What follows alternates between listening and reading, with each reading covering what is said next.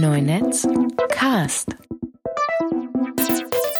Gespräche über Wirtschaft im digitalen Zeitalter. Ich habe ja das kurze Zeitfenster verpasst, mir Flappy Bird runterzuladen. Hast du es dir runtergeladen? Nee, nee, nee. Ich habe ich, ich es überhaupt jetzt nur, äh, ich habe es jetzt ein paar Mal irgendwie so, als dieser Link rumging mit dem, ähm, dieser, dieser Multiplayer-Version quasi, wo du irgendwie, ne, okay. diese Flash-Version, die, ähm, wo du halt irgendwie sehen kannst, wie alle anderen auch gerade sich versuchen. Und äh, ja, genau. Ja, das war, das war ja schon irgendwie so faszinierend. So auf einmal hat jeder darüber gesprochen, hunderte Artikel darüber geschrieben und, und das, das ist wohl auch schon eine Weile im App Store gewesen und ist dann ja, jetzt genau. innerhalb kürzester Zeit also in so, so einem Schneeballeffekt so nach oben gekommen. Ja. Ähm, warum ich, warum ich das jetzt anspreche, ist, äh, weil ich einen Tweet gelesen habe von, von Aaron Levy, der CEO von Box den ich übrigens sehr empfehlen kann, den, dem auf, mhm. auf Twitter zu folgen, weil der immer sehr, sehr konzise Tweets immer, immer schreibt, so über die, über die Entwicklung der Branche und das immer sehr, immer auch sehr, auch sehr amüsant äh, teilweise zusammenfasst. Und da hat er hier zu Flappy Bird hat er geschrieben, uh, Flappy Bird, a game play, played by the world on a device designed in America and made in China by a developer in Vietnam who now makes 50k per day, also 50.000 US-Dollar per Tag hat er gemacht. Das stand unter anderem in einem Artikel von, von The Verge. Ähm, ich will auch gar nicht zu sehr darauf eingehen, dass, dass, dass der Developer dann äh, das, das, das Game wieder runtergenommen hat. Ich könnte mir gut vorstellen, dass er da, der, eine Zahl, die ich gelesen habe, war, dass es so 50 Millionen Mal runtergeladen wurde weltweit oder so. Mhm. Das ist halt schon eine, schon eine Hausnummer, eine relativ hohe Zahl.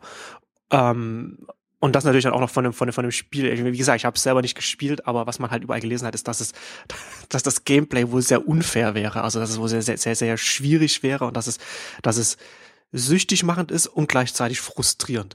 Was natürlich dazu führt, dass von genau. den 50 Millionen Leuten, die das runtergeladen haben, wahrscheinlich auch der ein oder andere sich sich wütend nicht nur im App Store, sondern auch bei, bei, bei, bei dem Entwickler per E-Mail und per, per, per Tweet und so weiter gemeldet haben wird, was ihm wohl auch nicht so glücklich gemacht hat. Ähm, und wenn man bedenkt, wenn der jetzt irgendwie seit ein paar Tagen oder, oder, oder Wochen oder so 50.000 pro Tag macht, dann hat er wahrscheinlich auch als Vietnamese auch mehr oder weniger ausgesorgt. Aber worauf ich eigentlich hinaus wollte, ist, dass ich, dass, dass, dass Levy in dem, in dem, in dem Tweet auch nochmal so schön zusammengefasst hat, was diese, diese Entwicklung, die wir jetzt seit Jahren noch beobachten können, was, wohin sich auch ähm, unsere Gesellschaft und Wirtschaft und auch, auch technologiegetrieben hinentwickelt, ist, dass wir so verschiedene Entwicklungen auf verschiedenen ähm, Wertschöpfungs Ebenen sehen. Ne? Also wir sehen auf der einen, also wir sehen zum einen so, wenn, wenn wir jetzt auf so, wenn wir jetzt reingucken, so App Store zum, also auf Plattformebene, da sehen wir äh, durchaus so eine Art Monopolisierung oder Oligopolisierung, ne? also ob da jetzt also so, so äh,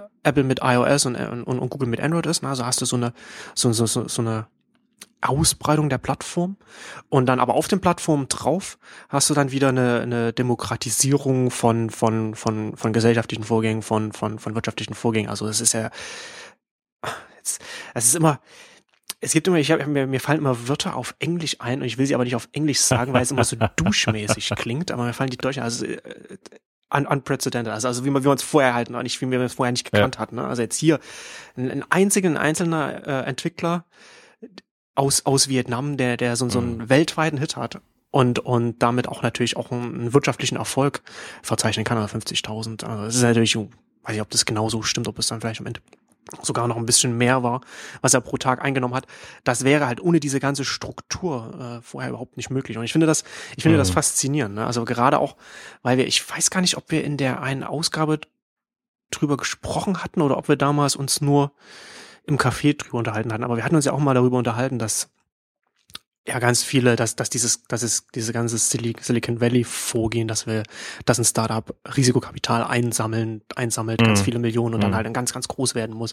Und das hat ja für, für bestimmte Bereiche seine Bedeutung.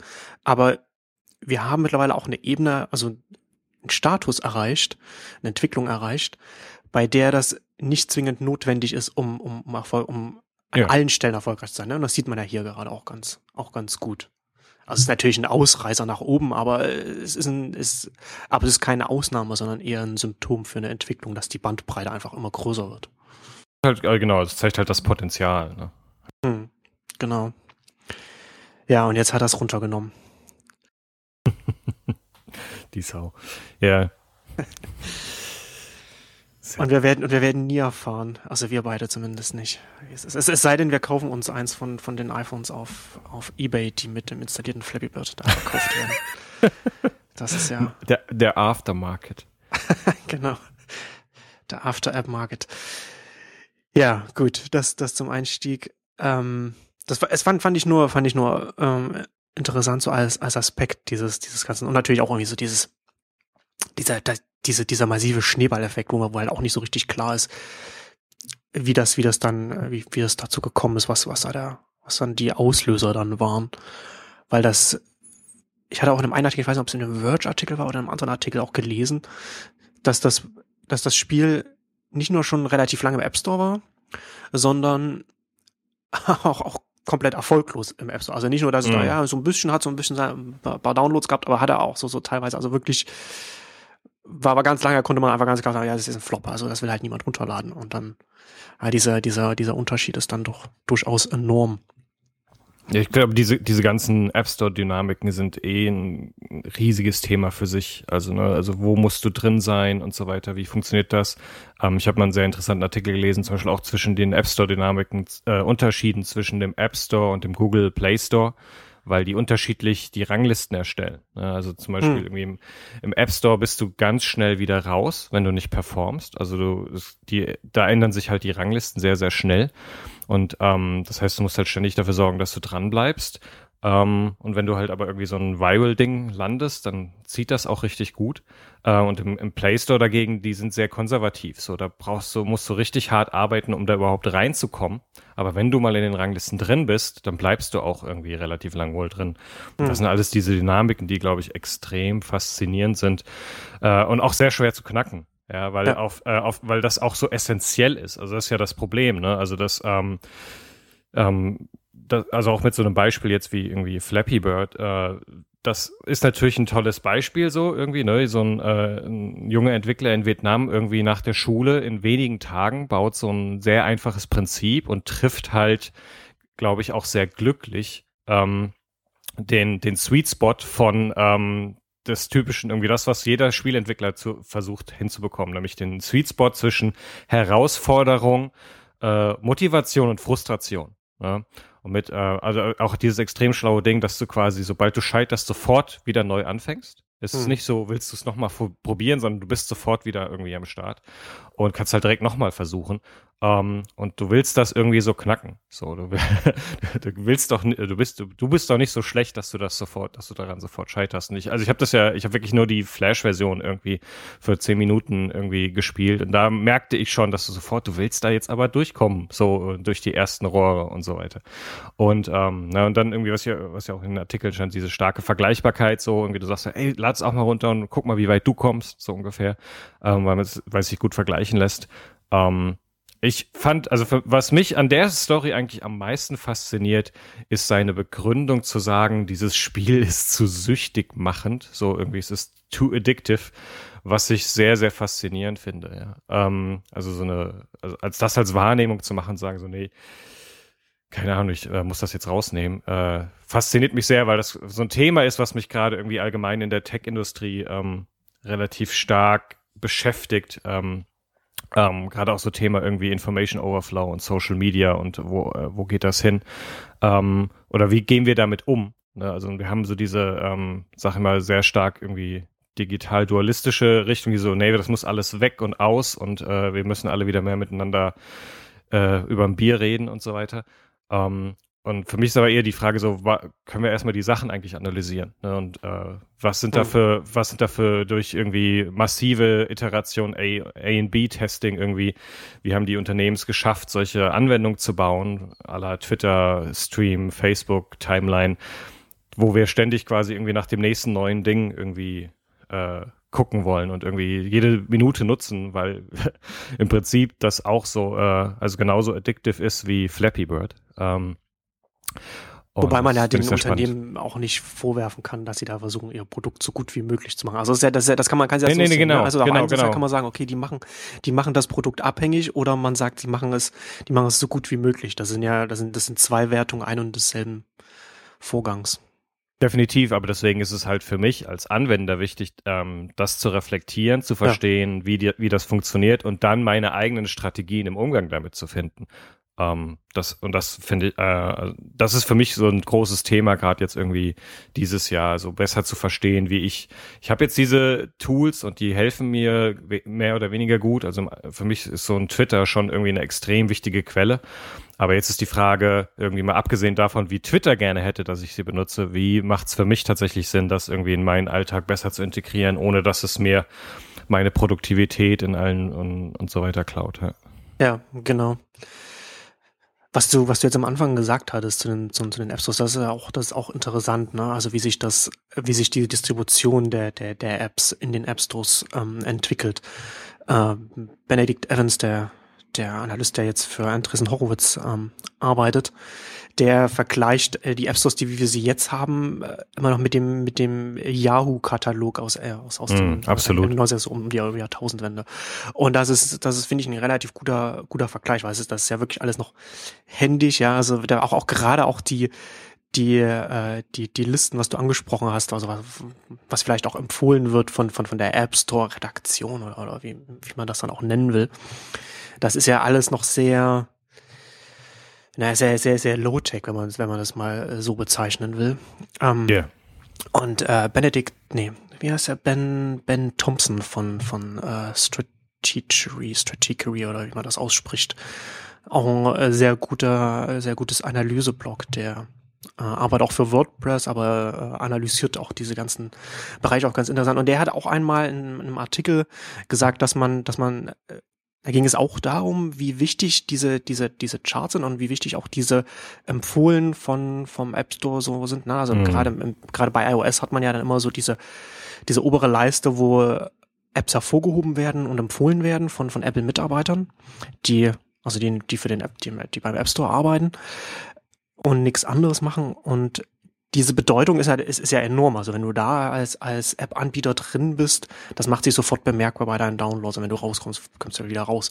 Und er dann hat auch gesagt, deswegen soll, muss man halt, darf man halt auch nicht vergessen, so, den, den, den äh, Store-Bereich von App Store. Es ist, es ist halt ein Store, also es ist ein Laden. Ja. Also so wie, wenn du jetzt, wenn du jetzt im ganz klassischen stationären Handel macht es für dich als Hersteller auch einen Unterschied, wo im Regal der Händler dich positioniert. Und genauso, Blut, ist, es, ja. genauso ist es bei den App Stores auch noch. Und ja. das, das muss man, das muss man dann halt auch immer noch bei diesen ganzen Sachen auch bedenken. Aber wo wir gerade, wo wir gerade noch mal kurz äh, beim Thema App Store sind, ähm, vielleicht auch ein Thema, was interessanterweise, was mir gerade einfällt, was in den letzten äh, Wochen und Tagen tatsächlich auch ein bisschen aufgepoppt ist, ist diese Frage nach den In-App-Purchases, gerade im, äh, im Apple Store ähm, weil es so ein bisschen irgendwie, äh, es kommt halt Kritik auf, dass so heutzutage ähm, und das, äh, dass halt alle, die ganzen Spiele alle nur noch mit In-App-Purchases funktionieren und zwar sehr penetrant zum größten Teil. Und das finde ich auch wieder, da sind wir genau wieder bei diesem gleichen Thema wie irgendwie ähm, mit der Abhängigkeit, äh, mit der irgendwie Addictiveness von, äh, hm. von äh, Social Media äh, Apps. Ähm, das ist das gleiche Thema. Also natürlich werde ich als Spielehersteller versuchen, irgendwie mein Spiel möglichst gut zu monetarisieren und In-App-Purchases, so wie sie gerade in Spielen verwendet werden, funktionieren gerade sehr gut. Aber ich merke das, also ich merke das bei mir. Ähm, ich guck mir irgendwie, such dann irgendwie mal immer wieder ein neues Spiel. Ich bin so der typische iOS-Spieler, so ich habe keinerlei irgendwie Geduld, um irgendwie lange ausführliche Spiele irgendwie auf einer Xbox oder Playstation oder am Rechner oder sowas zu spielen. Ich will halt irgendwie zwischendurch mal ein bisschen äh, irgendwie Spaß haben. Mhm. Und äh, guckt dann immer wieder, gibt's irgendwie was Schönes Neues und dann sieht man ganz viel und es ist auch alles kostenlos. Und, und inzwischen gucke ich mir halt irgendwie als erstes immer die, die Reviews an und dann stellt man schon direkt fest, also, ähm, dass halt man das Spiel praktisch nicht mehr spielen kann ohne massive In-App-Purchases.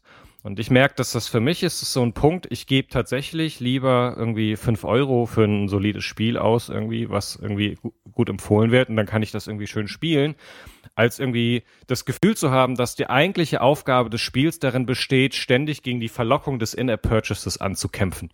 So, und, ähm, und ich verstehe das aus Sicht der Unternehmen, aber ich frage mich tatsächlich, und das ist so ein bisschen die Diskussion, die jetzt auch in den Tagen aufgekommen ist, wie lange funktioniert das noch? Ab wann sind irgendwie die, die Spieler so genervt davon, dass sie ständig irgendwie für alles zur Kasse gebeten werden? Ähm, oder die Spiele extrem anstrengend sind, wenn man halt äh, es nicht machen möchte. Wie lange funktioniert das noch? Und ab wann wird sich dieses Modell, was gerade irgendwie wirklich sehr gut funktioniert, überholt haben, weil einfach die Leute zu genervt davon sind, dass sie immer nur noch irgendwie hier ein bisschen, da ein bisschen äh, Geld ausgeben müssen, damit das über, überhaupt alles irgendwie funktioniert. Hm. Das ist ein Thema, über das ich ähm, auf neun jetzt auch nochmal schreiben wollte, weil ich hatte 2009 oder 10 oder irgendwann mal, ich musste, ich musste den Artikel nochmal raussuchen, hatte ich äh, auf Exciting Commerce darüber geschrieben, wie man das Freemium-Modell in, in einem, in einem App-Umfeld, in einem App-Kontext umsetzt. Und da gibt es ja letzten Endes zwei Möglichkeiten. Also entweder du machst, du setzt zwei Apps rein? Also du hast, du hast eine mhm. Kosten, also du hast eine Pro-App, eine Version und, und eine kostenfreie App und das ist, was damals die meisten Entwickler gemacht haben. Oder du arbeitest mit In-App-Purchases. Und ich hatte damals argumentiert, dass In-App-Purchases äh, zu bevorzugen sind aus verschiedenen mhm. Gründen. Also normal, zum einen, du hast halt, du hast halt weniger, weniger Reibung, was, was, was die Transaktion angeht. Also du hast der, der, der Nutzer lädt einmal die kostenlose App runter und wenn er dann mehr Funktionen will, dann kann er dann halt im, in der App dann dieses, mhm. das, das, das erwerben. Also du musst halt nicht, du lädst es einmal runter, es gefällt dir, du musst es nochmal runterladen, wenn du es kaufen willst, dann musst du es halt wieder löschen, musst es vielleicht nochmal neu dich, dir, dir, dir dein, dein Account eingeben und so weiter. Ne? Also hast ja ganz viel, ganz viel, äh, also größeren Aufwand da drin. Und zusätzlich hast du dann, wenn du, wenn du mit Inner Purchases arbeitest, kannst du an ganz vielen verschiedenen Punkten auch einfach auch ansetzen. Mhm. Und das sehen wir ja gerade auch bei den, bei, bei den Games, ne, die dann halt auch diese Inner Purchases genauso, was, was du sagst, halt auch so setzen, dass man damit dass, dass, dass, dass der Anreiz halt immer wieder ist, wieder, wieder etwas Neues zu kaufen. Ähm, ich glaube, dass wir dieses, dass wir das, dass Apps zu sehr immer mehr auf In-Apps in-App-Purchase setzen oder fast eigentlich nur noch auf In-App-Purchase setzen, auch ganz, ja. in ganz vielen Beinen, auch gerade auch Games, dass das, ich glaube, dass das nicht wieder weggehen wird. Also man muss halt auch mal bedenken, wenn so eine, wenn, wenn so ein Spiel erst einmal kostenlos runtergeladen werden kann und dann erst in der App dann äh, eine direkte Monetarisierung stattfindet, wenn es nicht über Werbung stattfindet, mhm. hast du ja trotzdem erst einmal, du hast den Download, der Download wird ja auch nochmal vom App Store dann äh, gezählt, zählt, zählt in die Popularität mit rein, ne, wo dann halt vielleicht auch in den Charts nach oben gehst. Ähm, auch wenn da vielleicht noch keine, keine, keine Reviews noch reingegangen sind. Und du hast also, bist erstmal auf dem Homescreen oder, oder auf dem zweiten oder dritten Screen vom, vom, vom Smartphone oder vom Tablet. Also bist dann erstmal da und dann kannst du erstmal mehr machen, als wenn du jetzt sagst gleich direkt, nein, du musst jetzt gleich bezahlen und dann erst kannst du das Spiel ausprobieren und dann wirst du mhm. stattfinden, mhm. ob das Spiel überhaupt so ist, wie du das willst. Ne? Du hast ja immer dieses, Informationsgüterparadoxon, ja, hast du bei Apps ja auch, ne? Du weißt ja auch erst, nachdem du es gekauft hast, ob es wirklich ja. das ist, was du, was du wolltest. Ähm, also ich glaube nicht, dass das in der Purchase wieder, wieder so weggehen wird. Also es kann natürlich sein, dass es dann, dass es, dass, dass es auch innerhalb von diesen ganzen Apps, also gerade auch bei den Spielen, so mehr sie auch so die, die, die Spreu vom Weizen trennt, dass man, ich meine, du, du hast ja selber schon gesagt, ne, du, ich meine, du kaufst jetzt schon äh, eh lieber, lieber ein Spiel als ein kostenloses runterladen, wenn du in den Reviews siehst, dass die Leute sich dann vielleicht beschweren über die In-App-Purchase und so weiter. Und das kann ja durchaus auch für, für viele Leute so der Fall sein. Es ist immer mehr Leute, wenn sie ein paar Spiele mhm. gespielt haben und dann irgendwann mal feststellen, uiuiui, auf meiner Kreditkartenabrechnung, da ist ja doch einiges zusammengekommen, genau. was ich für dieses Spiel ausgegeben habe. Das war zwar kostenlos, aber am Ende, am Ende des Monats habe ich dann doch irgendwie 20 Euro ausgegeben oder so oder, oder mehr, keine Ahnung. Ich stelle mir, ähm, ich vor, wieder quasi so der neue, ähm, so das, was früher irgendwie so der Mobile-Schock war, ne? Der Mobile-Internet-Schock, wenn man irgendwie das erste Mal seine Mobile-Data-Rechnung bekommen hat. Klingeltöne. Ich habe irgendwie, genau, oder ich habe so für 400 Euro irgendwie Daten verbraucht, weil ich es mir nicht bewusst war. Das ist so der neue In-App-Purchase-Schock. Ähm, so, ich habe halt da und da und da und plötzlich stelle ich fest, oh, ich habe irgendwie verdammt viel Geld irgendwie für ein paar Spieleerweiterungen ausgegeben. Genau, genau. Und ich glaube, dass dann halt, dass man dann halt, also ich könnte mir durchaus vorstellen, dass man halt auch immer mehr auf diese, dass, dass, dass Leute auf diese Reviews achten.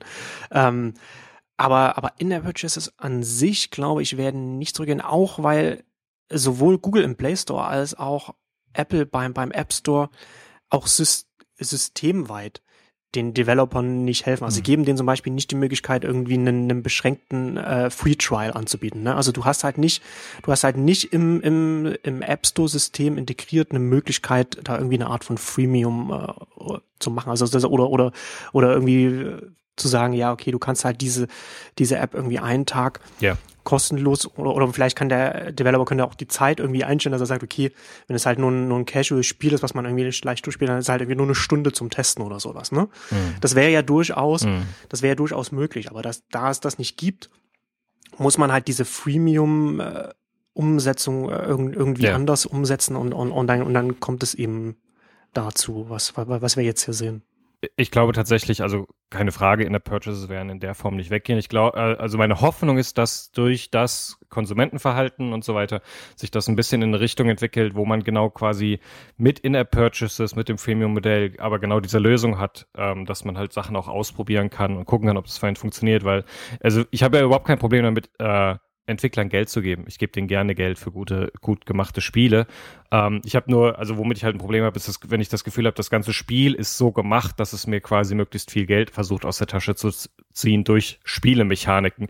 Aber ähm, es gar nicht darum geht, irgendwie ein wirklich gutes Spiel irgendwie zu haben. Deswegen, also was ich halt hoffe, ist, dass wir mehr solche Modelle sehen, wo ähm, ich ein Spiel habe, wo zum Beispiel irgendwie ich das erste Level komplett spielen kann. Und dann kann ich irgendwie weitere Level oder weitere Storylines oder sowas dazu kaufen. Was für mich hm. absolut okay ist. Also irgendwie, ja. wenn ich ein tolles Spiel habe, was ich irgendwie zwei Stunden spielen kann oder fünf Stunden spielen kann, richtig Spaß mit habe und dann sagt so, willst du jetzt die nächste Episode haben? Willst du irgendwie den nächsten Teil der Geschichte?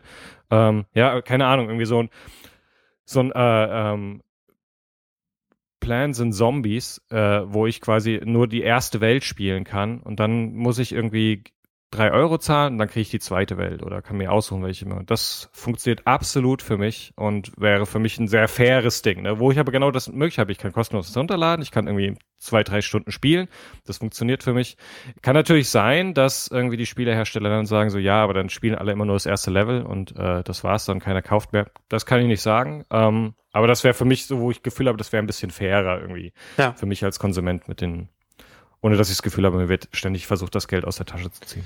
Also ich mache mir ja, ich mache mir da bei solchen Sachen ja immer nicht so viele Sorgen, was was die künftige Entwicklung angeht, weil man dann ja auch, wenn man wenn man wenn man dann Missstand sieht und der und der, und der Missstand relativ mhm. groß ist und der ist ja gerade bei den Casual Games relativ groß, dann ist es dann dann dann dann hat das das Internet, um es jetzt mal so zu sagen, so in Anführungszeichen, äh, immer die die Tendenz dazu, das auch zu lösen. Also, also jetzt hier erstmal als ein Beispiel zu sagen. Ne? Also wenn du jetzt, du willst ja dann zum Beispiel auch als als Elternteil nicht irgendwie deinem deinem Kind so, so, so, so ein kostenloses Spiel runterladen, wo es dann vielleicht, wenn es wenn, wenn, es, wenn es vielleicht noch auf seinem iOS-Gerät noch, noch in den App Store eingeloggt ist, dann einfach äh, In-App nach In-App-Purchase kaufen kann. Ne? Mhm, mhm. Das heißt, du willst ja dann natürlich dann vorher schon eine Vorauswahl treffen, welche, welche Spiele du deinem, deinem Kind vielleicht überhaupt auch nur geben willst.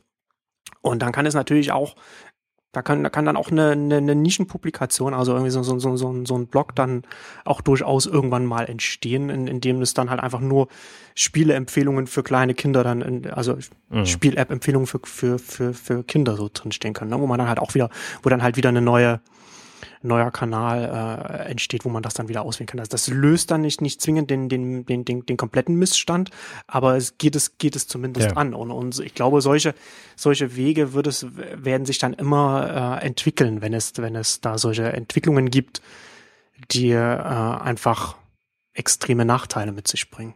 Ja, definitiv. Also für mich geht's auch gar nicht darum, irgendwie das jetzt äh, so, dass ich mir große Sorgen mache, sondern dass eher so ich als Konsument wünsche mir ja, irgendwie, genau. dass ich, dass ich irgendwie das ein bisschen mehr so machen kann und ähm, versuche das zu analysieren, so was ist die Situation und dann dementsprechenden Vorschläge zu machen, nur damit man irgendwie eine Stimme mehr ist, die sagt, so, hey, könnt ihr nicht mehr auch irgendwie wieder in die Richtung was machen und ja. vielleicht hört's irgendein App-Entwickler. Genau. Ähm, ich hatte das in der letzten, ah, ich komme immer so durcheinander, weil ich natürlich schon immer dann, weil man ganz oft schon, schon die nächste Ausgabe oder die übernächste schon aufgenommen hat. Ähm, und weiß gar nicht, weiß gar nicht, welche, welche Ausgabe jetzt aktuell, welche, welche dann immer rausgekommen ist, weil man dann jetzt nicht nochmal irgendwie die, die Podcast-Ausgaben dann, ich, also ich höre die ja dann immer noch, noch ein zweites Mal, wenn ich die schneide, aber dann nicht noch ein drittes oder viertes Mal. ähm, aber, in, aber auf jeden Fall in einer der letzten Exchanges-Ausgaben hatte ich das auch angesprochen. Ich glaube, es war jetzt in der Amazon-Ausgabe, die jetzt gerade aktuell ist, aber ich bin nicht, bin nicht hundertprozentig sicher. Ähm, dass ich es ganz interessant finde, dass wir jetzt aktuell durch die Entwicklung hin zu den App Stores, hin zum mobilen Web, hin zu, hin zu Smartphones und Tablets, was ja an der Nutzung immer, immer stärker zunimmt, was auch an der Verbreitung der, der, der Geräte, also der installierten Basis der Geräte auch immer weiter zunimmt, immer wichtiger wird. Und dass wir da beob dadurch das auch beobachten können, dass dies, dass die etablierten großen Internetkonzerne sich alle gerade so massiv wandeln. Ja, also wir haben, also, also mhm. Google ist von, war mal vor vor vielen Jahren, so die Älteren werden sich erinnern, war mal eine, eine Suchmaschine, äh, macht heute ja mittlerweile fast alles, unter anderem auch ein mobiles Betriebssystem, mit dem sie äh, sehr erfolgreich sind. Äh, Apple ist ein Smartphone-Hersteller, mehr oder weniger, und macht noch ein paar, paar Laptops und so ein bisschen was. Desktop-PCs haben sie, Desktop-Rechner haben sie, glaube ich, auch jetzt wieder, habe ich gehört. Ähm,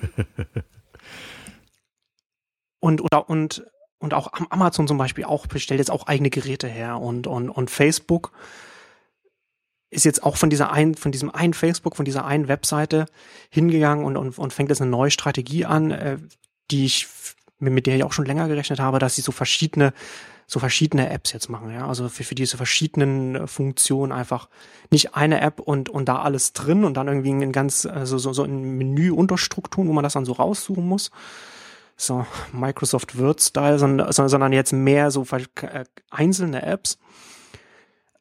Und ich finde das, ich finde das extrem spannend, wie diese großen, erfolgreichen Unternehmen unter unterschiedlichen Alters sich so aggressiv wandeln, weil sie, sie müssen das natürlich, aber ich finde mhm. es spannend, dass sie das, dass sie, dass sie relativ schnell auf, auf diesen, auf diesen Wandel reagieren, weil interessanterweise glaube ich, dass ja zum Beispiel auch jetzt jetzt hierzulande und, und, und genau auch in, in der US-Öffentlichkeit, dass das noch nicht so richtig im, im, im öffentlichen Bewusstsein angekommen ist, so wie sich das wie sich das, das Internet an sich gerade so komplett wandelt, also wie sich unsere Nutzung ja. wandelt, ja, also weg von dem Desktop-Web hin zu dem, was wir jetzt gerade auch, auch angesprochen haben, was das App Stores angeht und, und also auch andere Geräte. Und mit den anderen Geräten kommen natürlich auch andere Nutzungsfälle.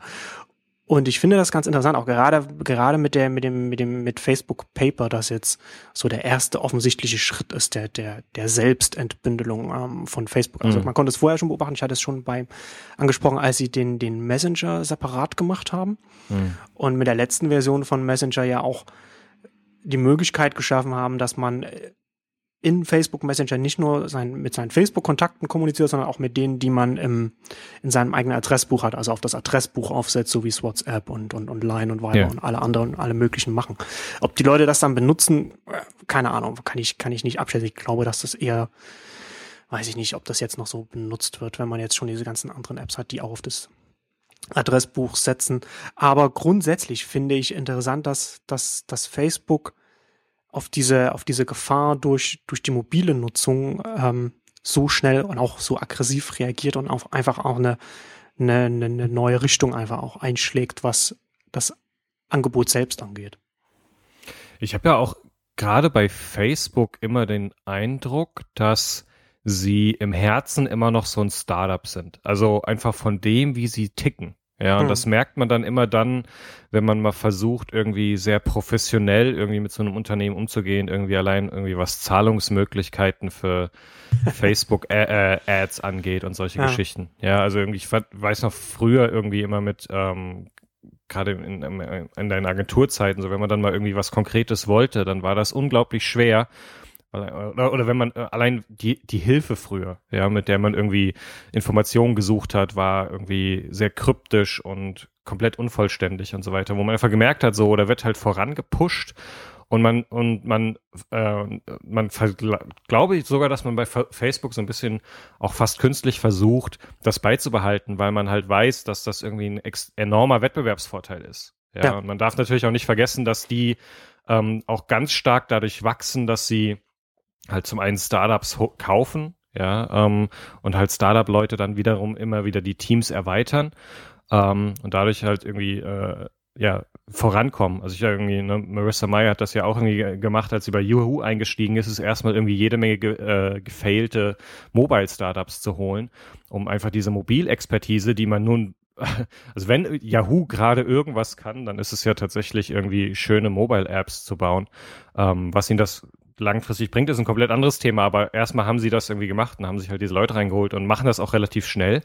Und ähm, dadurch funktioniert das ganz spannend. Dadurch haben sie aber auch genau dieses Ding, ne, dass sie halt irgendwie verstehen, was da passiert und wie vor allem die Benutzer, die Nutzerverhalten sind. Ja, ich glaube, dass ist ja auch immer so, war irgendwie damals die Theorie von äh, Alexis Madrigal vom Atlantic, dass Facebook hauptsächlich sich Instagram geholt hat, um halt diese Mobile-Expertise zu haben von einem Mobile, komplett Mobile, praktisch zu dem Zeitpunkt Mobile-Only Startup ähm, einfach um besser zu verstehen, wie das funktioniert, weil sie halt ihre Standard-Iteration A-B-Testing im Mobile-Bereich nicht machen können, weil sie quasi nur unternehmensintern Beta testen können und alles andere muss quasi immer über den App Store laufen.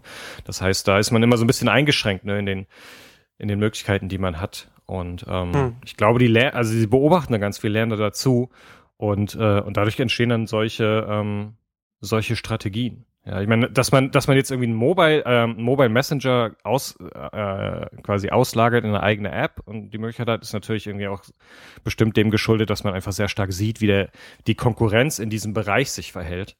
Und ähm, man hat dadurch natürlich so ein bisschen dieses Ding, dass man da mehr mitspielt. Ne? Also ich hm. kann mir jetzt irgendwie den, den Messenger oder WhatsApp oder was auch immer installieren, als zu sagen, ähm, auch so bewusst zu sagen, hey, wir sind das. Ne, also wir haben das in unserem Portfolio, du kannst das super benutzen und du musst nicht nochmal irgendwie alles anfangen, ähm, als zu sagen, okay, hier ist meine Facebook-App, aber die Facebook-App, da gehe ich drauf, um meinen Newsstream anzugucken. Die kann auch Messenger, aber da denke ich vielleicht nicht so drüber nach. Es ist eher so, hey, bist du dir bewusst, wir können das. Ja.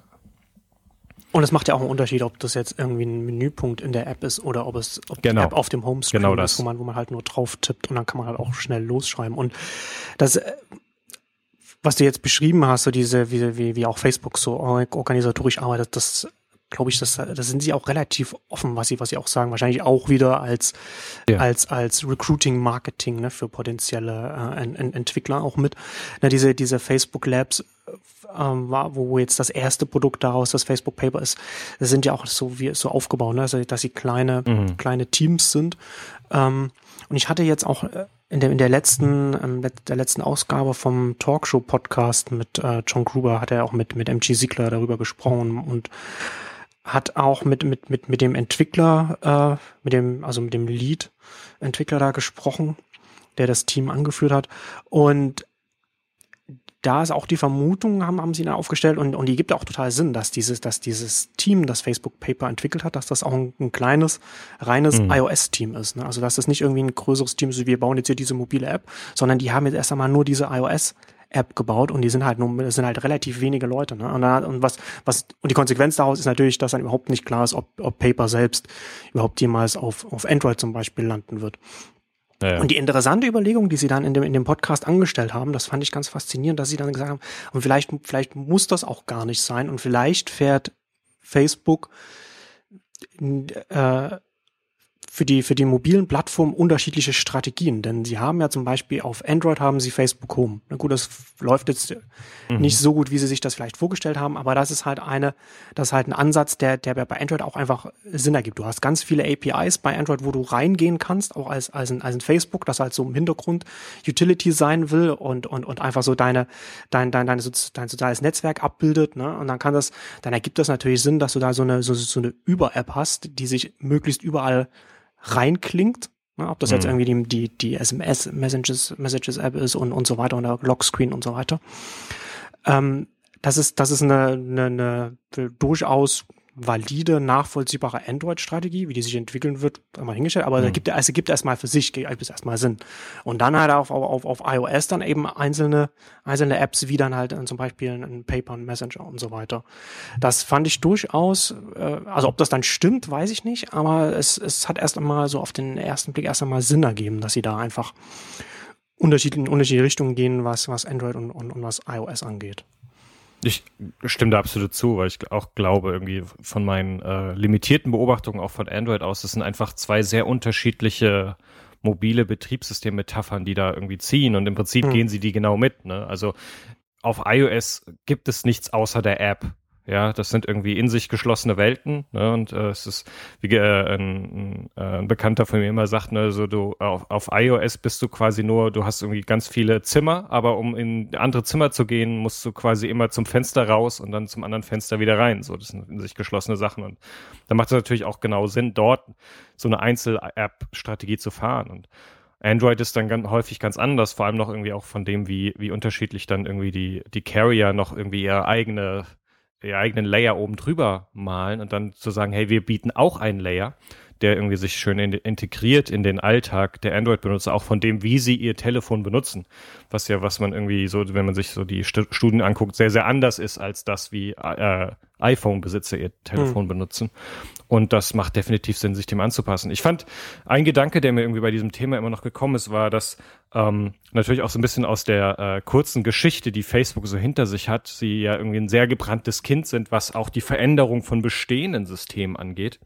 Weil natürlich jedes Mal, wenn sie irgendwie Sachen neu machen, äh, äh, eine sehr laute Minderheit sich extrem dagegen auflehnt und ähm, sie sich da häufig sehr schwer tun, auch schon durchaus irgendwie Sachen massiv zurückfahren mussten. Und dann ist natürlich die Frage, wie, wie pushst du voran? Also machst du das sehr langsam, sehr bedächtig? Ähm, jetzt hat man ja irgendwie, also gerade äh, das war ja, äh, Facebook hat ja irgendwie nur die, äh, vor einem Jahr, glaube ich, diese Veränderung ihrer ähm, des, des Newsstreams angekündigt, das bis heute nicht gekommen ist, wo sie auch irgendwie dann so zwischen den Zeilen haben angedeutet, dass sie das komplett wieder eingestellt haben, weil einfach vom, vom Feedback her das nicht funktioniert hat, vom Testing her nicht funktioniert hat.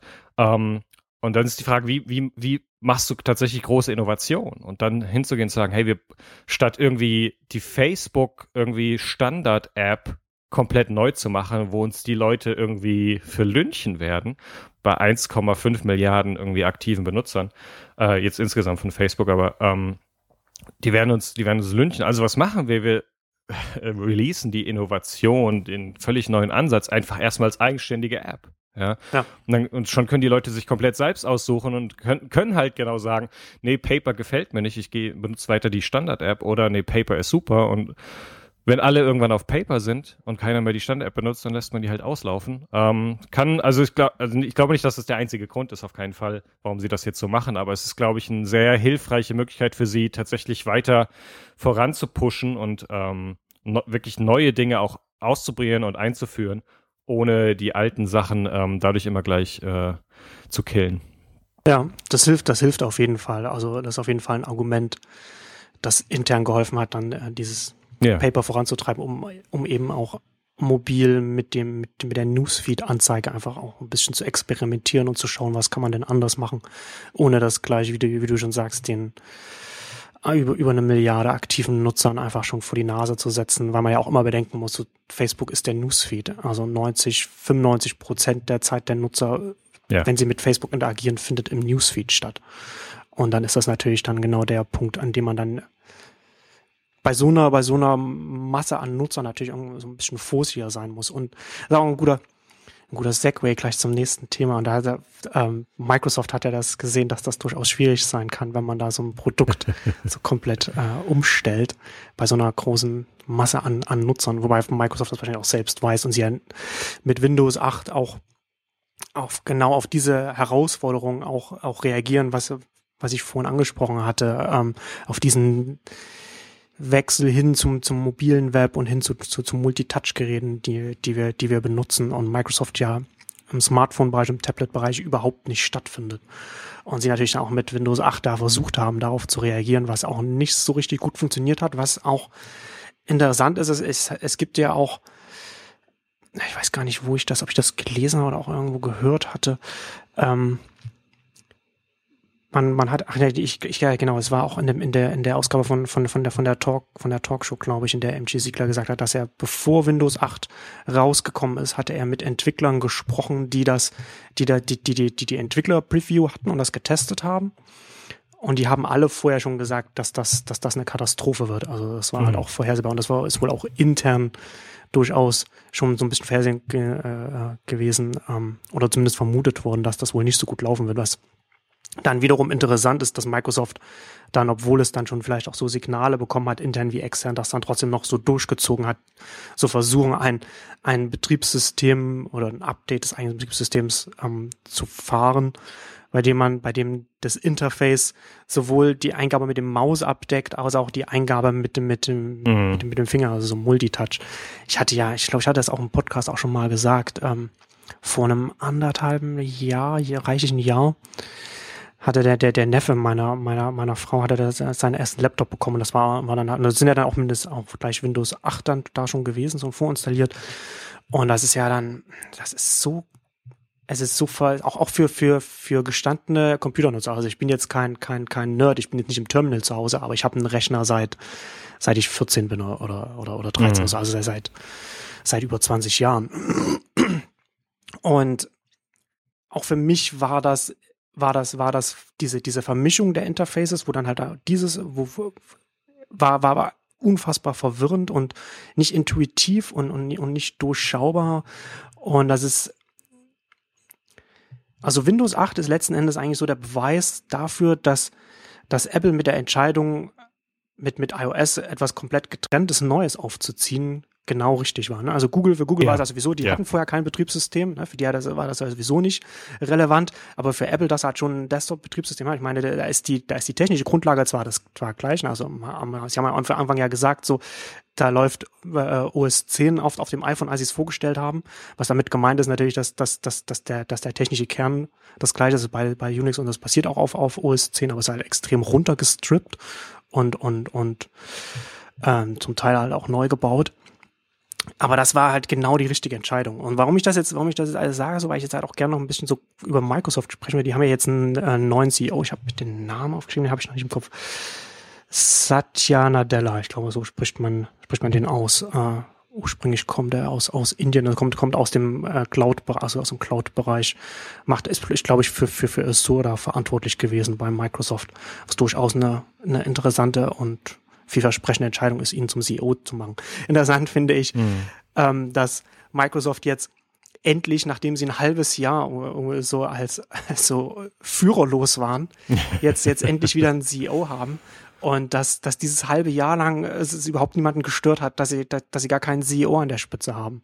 Na, also das muss man sich halt auch mal überlegen. Das kann man sich überhaupt nicht vorstellen, dass, dass, dass, dass, dass, dass ein Google vielleicht ein halbes Jahr ohne CEO ist oder, oder ein Facebook oder, oder, oder gar ein Apple. Wenn Apple irgendwie äh, irgendwie ein Tag ohne CEO wäre, dann, dann würden, dann würden alle Leute gleich schreiben, dass es, dass es den Tag darauf dann äh, Insolvenz anmeldet. Ähm, also das fand, fand, ich, fand ich auch interessant, dass das sowohl von den Beobachtern als auch von den, von den Shareholdern überhaupt nicht problematisch gesehen wird, dass, dass, dass da überhaupt kein CEO an der Spitze, also so als, als Selbstläufer gesehen wird und vielleicht auch ein bisschen in Frage gestellt wird, was äh, wie viel, wie viel Macht der CEO-Posten bei, bei Microsoft vielleicht hm. hat, solange halt auch irgendwie so Gates hm. als, als Gründer halt immer noch stark involviert ist. Und gerade auch jetzt, einer, ich weiß gar nicht, wer, wer das, ähm, ich, ich glaube, Horst Stadium hatte das gesagt, ähm, wie viel, was, was, was kann er denn, was kann er denn als, als CEO überhaupt machen, wenn, wenn, wenn zwei der Gründer noch im, im, im Board of Directors sitzen? Also so, und, und, und auch, und auch die zwei einzigen, die vor ihm CEO waren, ne? Also Ballmer und Gates sind ja, sind ja beide noch, noch im, im äh, Board of Directors und geht auch wieder auf Produktebene jetzt mehr involviert. Ähm, ja, stellt sich die Frage, was, was man da als, als CEO überhaupt, überhaupt machen kann. Ja, ganz lustig, weil ich würde das ja ähm, so aus dem Bauch raus erstmal als Chance betrachten. So, also es hat keiner so richtig für ein Halt, also erstmal irgendwie die, die Maschinen laufen so, irgendwie ist es alles aufgesetzt. Ähm, damit kommt man auch ein halbes Jahr irgendwie ohne CEO gut durch. Und äh, an seiner Stelle äh, würde ich das tatsächlich als Chance betrachten und das auch einfach erstmal so laufen und mich tatsächlich als CEO komplett äh, drauf konzentrieren, quasi wirklich die, den, die, das große Bild irgendwie, the big picture zu entwickeln. Ja, ähm, weil irgendwie es funktioniert ja und das bedeutet, ich muss jetzt nicht erstmal irgendwie voll ins Tagesgeschäft einsteigen und irgendwie alle möglichen Sachen machen, sondern ich lasse die alle mal schön weitermachen und äh, halt mich da so ein bisschen raus und weil das ist für mich das, das äh, also einfach so ein bisschen drüber nachdenken, so ich glaube, das ist für mich einer der größten Probleme von Microsoft gerade. Ähm, sie sind einfach deutlich älter als ihre Konkurrenz, gegen die sie gerade irgendwie an müssen. Ähm, sie haben irgendwie wesentlich mehr Legacy, was irgendwie Unternehmensstrukturen, was Produkte und so weiter angeht. Ich habe gerade gedacht, als wir, als, als du so ein bisschen drüber gesprochen hast, so im Prinzip für Windows müssten sie eigentlich die Facebook-Strategie fahren und irgendwie einfach ihr bestehendes Windows so, da machen wir irgendwie die Bugfixes und so weiter. Und währenddessen haben wir hier irgendwie so ein Lab-Team, das quasi komplett, das von außen eingekauft ist, das bitte nicht aus dem Unternehmen kommt, sondern irgendwie schlaue Leute, die wir irgendwie uns von außen geholt haben und die bauen komplett irgendwie das neue Betriebssystem. Das heißt nicht Windows, das hat komplett andere Sachen, aber so wir finden das quasi neu. Ich glaube, das ist der einzige Weg, wie sie äh, ihr Betriebssystem nochmal irgendwie äh, in, auf den Weg bringen können, der tatsächlich zukunftsträchtig ist. Ja, und für mich ist tatsächlich das Ding, dass ich das Gefühl habe, dass Microsoft ähm, aus dieser Bequemlichkeit der Marktführerschaft es komplett verlernt hat, das große Bild zu denken. Ja. Ähm, weil ich habe das, also ich habe sowohl bei Facebook als auch bei Google als auch bei Apple das Gefühl, dass sie ähm, abseits von dem, was wir so täglich irgendwie in den Tech News mitbekommen, alle extrem große Visionen haben, an denen sie arbeiten. Ja, und ich meine, Google ist dafür da aktuell das krasseste Beispiel, die auch in Bereiche reindenken, wo die, wie, ne, allein die ganzen Robotergeschichten, die sie gerade irgendwie aufbauen, wo sie viel, viel weiter denken, in eine viel langfristigere Zukunft und wo all die Dinge, die wir mitbekommen, so irgendwie auf dem Papier, einfach nur so kleine äh, irgendwie kleine Punkte sind in dem Weg in diese Richtung. Und, für, und bei Microsoft hat man ständig das Gefühl, dass sie den Trends hinterherrennen und nur so, okay, was ist denn jetzt gerade wichtig? Okay, dann machen wir jetzt dafür was und dann machen wir das dafür. Aber immer nur mit so einem sehr kurzen äh, Horizont, ne, bei dem sie irgendwie immer nur so, also irgendwie von irgendwie äh, Quartal zu Quartal oder mal irgendwie maximal so zwei Jahre denken oder von Rele Windows Release zu Windows Release. Ähm, aber wenn du sie fragen würdest, was ist denn irgendwie, was ist Microsoft in zehn Jahren? Ähm, was, wo, wo sind wir da? Dann werden sie dir das nicht sagen können. ich als äh, kleiner Sneakerhead, äh, für mich ist so, Microsoft ist wie Adidas. Ja, also sie rennen immer nur Nike in dem, im Sneakermarkt hinterher und versuchen irgendwie auf die Trends aufzuspringen, die Nike setzt, was irgendwie Gestaltung und irgendwie Technologie angeht. Aber es wirkt alles immer ein bisschen hilflos, weil sie selbst nicht dieses klare Bild vor Augen haben, gar nicht sagen können, warum sie das eine machen, das andere nicht, ähm, aus einer Visionssicht. Also es fehlt ihnen der rote Faden. Hm. Und deswegen meine ich, deswegen aus irgendwie meiner sehr beschränkten Wahrnehmung von dem, was bei Microsoft passiert und dem, wie irgendwie so ein Konzern funktioniert, habe ich das Gefühl, dass es tatsächlich eine Chance für irgendwie Nadella sein könnte, sein Ladenschild einfach erstmal weiterlaufen zu lassen und erstmal irgendwie ein halbes Jahr oder so sich einzuschließen mit irgendwie ein paar schlauen Köpfen und einfach sagen, so, was, was, wer sind wir in zehn Jahren? Wer sind wir in 20 Jahren? Was ist unsere Rolle in dieser Welt? Ähm, was ist die große Vision, hinter die wir alle ziehen? Anders wird das Ding irgendwie einfach so weiterlaufen. Ja, ja, genau. Sehe ich, sehe ich genauso. Also diese, diese fehlende Identität des Unternehmens, die man auch an dieser fehlenden Strategie auch beobachten kann, ist auch ähm, genau das Gleiche habe ich über eBay gesagt in der in der oder mhm. oder, oder, werde ich sagen in der nächsten Exchanges Ausgabe. Ähm, das ist das ist ja das auch das ist ja das auch das Interessante. Ne? Also Microsoft hat ja dieses, dieses sehr mutige ähm, Mission Statement von Gates ganz lange gehabt, dass in, in jedem Haushalt soll ein Rechner yeah. stehen und auf dem Rechner soll yeah. Windows laufen. Ne? Das ist natürlich genau. auch, das ist ja ganz lange, äh, ich weiß, weiß gar nicht, wann er das, wann er das mal gesagt hat, aber da war das zu einem Zeitpunkt, als das, als es undenkbar war und und vollkommen mhm. absurd klang. Und das haben sie irgendwann erreicht. Äh, und dann hatten und dann gab es dann irgendwie kein weiteres Ziel und jetzt und jetzt diese ja. Veränderung mit den neuen Geräten kommt ihnen genau der letzte Teil davon in die Quere, nämlich Windows soll da überall drauf sein. Ne? Also das heißt immer alles Windows. Ist auch, man merkt auch bei Microsoft immer, sie, sie missverstehen auch äh, komplett, wie, wie Windows bei, bei den Endnutzern wahrgenommen wird. Also Microsoft-Mitarbeiter halten Windows für cool und das ist es auf keinen Fall. es, ist, es, ist, es, ist ein, es ist ein Hot der Frustration. Witzigerweise habe ich ja gestern Abend, ich habe ja hier auf dem, auf dem Desktop-PC habe ich noch, noch Windows drauf. Ähm, nur aus zwei Gründen, also so, so zwei Programme sind, äh, zwei Programme und haben eins, mit dem ich die, die, die Podcasts schneide. Und dann hat es auch ähm, der Rechner, ich war gestern äh, habe hab gestern Vormittag etwas gemacht und dann habe ich den, wollte ihn ausschalten, dann wollte er noch Updates runterladen und dann bin ich, dann bin ich ähm, gegangen und als ich dann irgendwann abends wiederkam, habe ich festgestellt, dass er immer noch an war und, und, und immer noch behauptet hat, er würde eins von zwei Updates installieren und dann hat sich dann rausgestellt, dass Windows zu blöd war zu sehen, dass auf der Festplatte nicht genug Platz war, um, um das Update mhm. zu installieren und einfach sich so, so festgehangen ist und dann war lange Rede, kurzer Sinn, ich habe, ich habe dann gestern Abend dann noch, ich weiß nicht, ein oder zwei Stunden oder so damit verbracht, so, so, so Windows wieder in Ordnung zu bringen. Was halt, ohne dass ich halt irgendetwas da gemacht habe. Ne? Hat sich einfach so selbst ins Ausgeschossen. Das merkt man halt ganz, das merkt man ganz oft.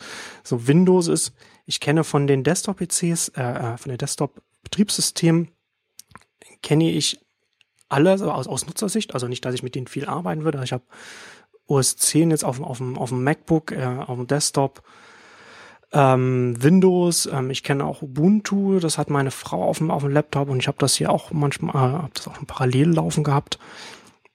Und Windows ist da einfach, ist mit großem Abstand von, von, von, von all den Betriebssystemen einfach das, das von der, von der, von der Konzeption und von der Umsetzung von allem einfach das am schlechtesten zu bedienende mhm. und auch das, das am ehesten kaputt geht.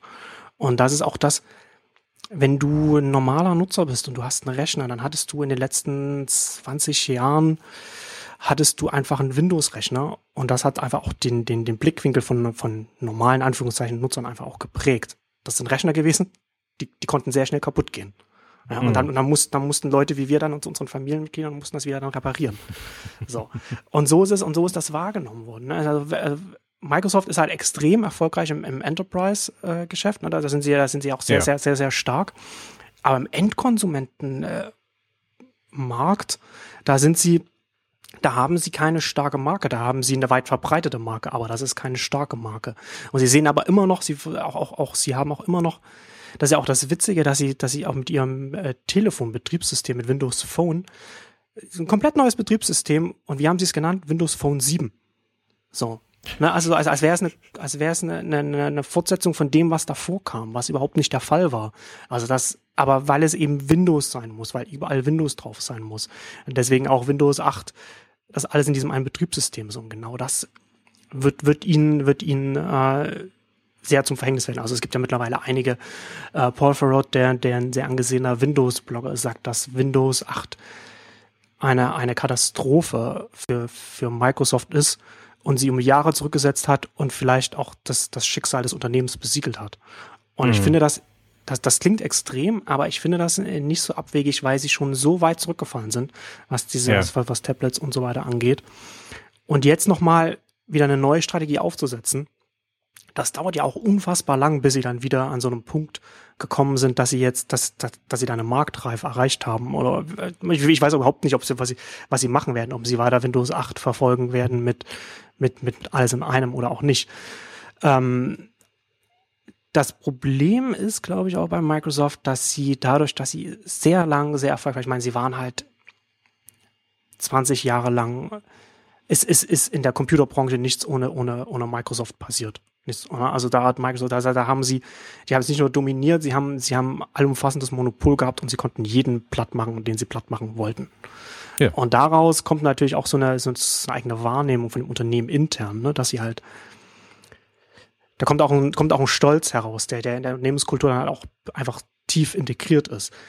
Es gibt ja durchaus auch, auch, auch Diskussionen, bei denen sagen, okay, ja, äh, Microsoft müsste eigentlich ein Android-Fork machen. Ne? Also das, das, würde auch, das würde auch, würde auch Sinn ergeben, dass sie könnten das machen. Also sie haben, sie könnten die Services aufsetzen, sie wissen, wie man eine Plattform aufsetzt, sie könnten da, sie könnten da einen Gegenpol zu, zu, zu Google auch in dem Bereich hochziehen. Aber das werden, das werden sie nicht machen, weil, weil Microsoft eine, ein Unternehmen ist, das seinen eigenen Kernel schreibt. So. Und, und, und da, und da, und da, und das, das ist. So eine Ego-Geschichte, ne? So, wir können da nicht irgendwie das von den anderen da nehmen, so. Genau, das ist halt dieser, dieser, dieser Stolz, der da, also genau dieses Ego, das, was halt in der, in der Unternehmenskultur drin ist. Und das ist durchaus insgesamt schade, aber wie gesagt, also ich meine, durch meine, meine jahrelangen Erfahrung mit Windows kommt halt auch noch dazu, dass Microsoft halt auch vielleicht, vielleicht ist auch die Komplexität der Aufgabe zu groß, aber ich habe auch den Eindruck, dass sie nicht so, nicht so liefern können, wie, wie es, wie es ein, oder nicht mehr so liefern können, wie es ein Google und, und Apple kann. An, an, an ja, ich glaube, also das, dieses klassische Legacy-Problem, du hast halt einfach so Prozesse aufgebaut, Strukturen aufgebaut, die, ähm, die einfach nicht mehr zeitgemäß sind. Ja, und Umstrukturierung und Anpassung und irgendwie liebgewonnene und äh, auch äh, Strukturen und gute, gute Menschen irgendwie so radikal zu verändern in ein, der Größe ist schon hart. Ich meine, sie haben, ich meine, sie haben ja nach wie vor irgendwie, also wenn man sich den ganzen Xbox-Bereich und sowas anguckt, ja, es ist ja nicht so, als könnten sie es nicht. Ja, sie können ja irgendwie bei Sachen vorne da, dabei sein, ja. Und wie gesagt, der ganze Enterprise-Bereich. Ähm, da sind ja und, und, auch vielleicht mehr oder weniger, was Office angeht, ja, aber irgendwie in ihrem Betriebssystembereich, irgendwie sowohl irgendwie Desktop als auch Mobile, das ist halt irgendwie, ne, ja, hart. Hart, hart. Ich, tu, ich tue mich, ich tu mich insofern immer ein bisschen schwer, weil ich natürlich sage so, also ähm, es ist jetzt nicht so, als hätte ich schon irgendwie ein Weltunternehmen geführt und deswegen ist es natürlich immer so ein bisschen ne, so, der, wir sind alle Fußball-Coaches, wenn es drauf ankommt, aber äh, ist natürlich immer schwierig so, oder ist, ist es sehr leicht, sich irgendwie so von der von der Seitenlinie irgendwie so dazu zu äußern. Aber für, äh, für mich ist es tatsächlich spannend, so, okay, wo, was sind, also eher zu analysieren, was sind denn da die Strukturen und was ist, ähm, was könnten die Gründe dafür sein? Ohne irgendwie jemals die Möglichkeit haben, wirklich tief drin, drin zu stecken. Ich möchte an der Stelle ankündigen, dass ich niemals Microsoft CEO werden werde, ähm, falls da Zweifel aufkommen sollten, aber ja. Ja, es ist spannend. spannend ja. Spannend. Und ja, aus, aus struktureller Ebene ist, oder aus struktureller Sicht ist, ist Microsoft ja auch gerade, kommt, kommt ihnen ja gerade ihr, ihr, ihr Erfolg äh, da in die Quere. Also sie sind, ja, was, was genau. wir schon gesagt haben, sie sind halt im Enterprise-Markt sehr, sehr stark, da machen sie sehr viel Geld, aber das ist halt auch genau der Bereich, in dem die Kunden eins nicht wollen und das ist Veränderung. So, ja, genau. Ne? Und, da, und das ist halt, da, da kannst du halt nicht einfach da, das, das, das hält dich zurück, wenn du in dem Bereich unterwegs bist. Da kannst du halt nicht ja. einfach dein, dein, dein Produkt starken Veränderungen ähm, äh, anpassen. Aber das ist alles natürlich, ich finde das aus, aus Branchensicht und, und vielleicht auch aus, aus, Wirtschafts- und, aus wirtschaftlicher und gesellschaftlicher Gesamtsicht ähm, schade, weil ich, wie gesagt, finde, dass, dass Microsoft eins der wenigen Unternehmen ist, die theoretisch alle Bestandteile haben, um so eine Plattform hochzuziehen, wie sie, wie, wie sie Apple etabliert hat, wie sie Google mit dem ganzen mhm. Play Services und Android und umherum aufgezogen hat und wie es Amazon auch mit seinem Kindle Fire versucht. Ähm, es ist man muss an sehr vielen Stellen sehr viele, sehr gute Kompetenzen haben, um so etwas überhaupt hochzuziehen können. Und es gibt nicht sehr viele Unternehmen weltweit, die, die überhaupt in der Ausgangslage sind, um, um, um so etwas der Gestalt hochzuziehen, dass man davon ausgehen kann, dass es erfolgreich sein könnte. Es muss ja nicht erfolgreich sein, aber die haben, sie haben durchaus die Chance, damit erfolgreich zu sein. Ja. Und wenn wir jetzt mal so ein bisschen so in die Zukunft schauen, ne, also es ist es ist natürlich irgendwie jetzt, äh, also das, das, das klingt jetzt halt auch wieder sehr, sehr, sehr, sehr, sehr ähm, dramatisch und sehr pathetisch, aber so die Zukunft von uns als, als, als Zivilisation, als Spezies hängt stark damit zusammen, wie sich, wie sich Smartphones und Tablets entwickeln werden, weil Smartphones als Rechner irgendwann jeder erwachsene Mensch auf der ganzen Welt haben wird, in welcher Form auch immer. Das wird, also wie lange das dauern wird, sei das mal hingestellt, aber das ist das, wo, wo das, das ist diese, diese technische Basis dieser Plattform wird sich der ganzen Welt ausbreiten und, und wird maßgeblich äh, dafür auch damit zu tun haben, wie wir mit Internet, wie wir miteinander interagieren. Und da braucht es einfach von den Unternehmen, die das bereitstellen, braucht es einfach mehr Unternehmen, die direkt miteinander ja. konkurrieren. Wir haben halt aktuell, wir haben letzten Endes, wir haben jetzt wenn wir, wenn wir jetzt den, wenn wir jetzt den Sektor angucken, es gibt zwei Unternehmen, die gewonnen haben, das ist Apple und Google. Und Apple ist aber, ist aber auch nochmal so ein Sonderfall, weil sie schon so wie sie aufgestellt sind, organisatorisch und wie sie und das von dem auch was sie machen, einfach auch einfach nicht alles machen werden, auch nicht alles machen wollen. Also sie sind sehr sehr ja. sehr fokussiert ja, genau. auf bestimmte Themen. Und alles, worauf sie sich nicht fokussieren, wird wird so von den von den ganzen wird so von Google aufgesaugt. Ne? Und ja, da wäre Microsoft eigentlich als Gegenpol ganz, ganz, ganz spannend. Ich, also ich, ich würde mir hoffen, dass sie das in Gegenpol zu Google werden könnten in dem Bereich. Ich fürchte aber, dass sie, dass sie das, dass sie das vielleicht nicht in sich haben oder nicht mehr in sich haben. Und vielleicht noch als, so, so, so als abschließender Gedanke noch, ich finde es auch schade, dass, dass sie, dass sie mit, mit, mit, mit ihrem na, ich sag mal, mit ihrem troj trojanischen CEO-Pferd auch Nokia mit in den Abgrund gezogen haben. Weil Nokia eigentlich auch in der Lage gewesen hätte sein können, ja.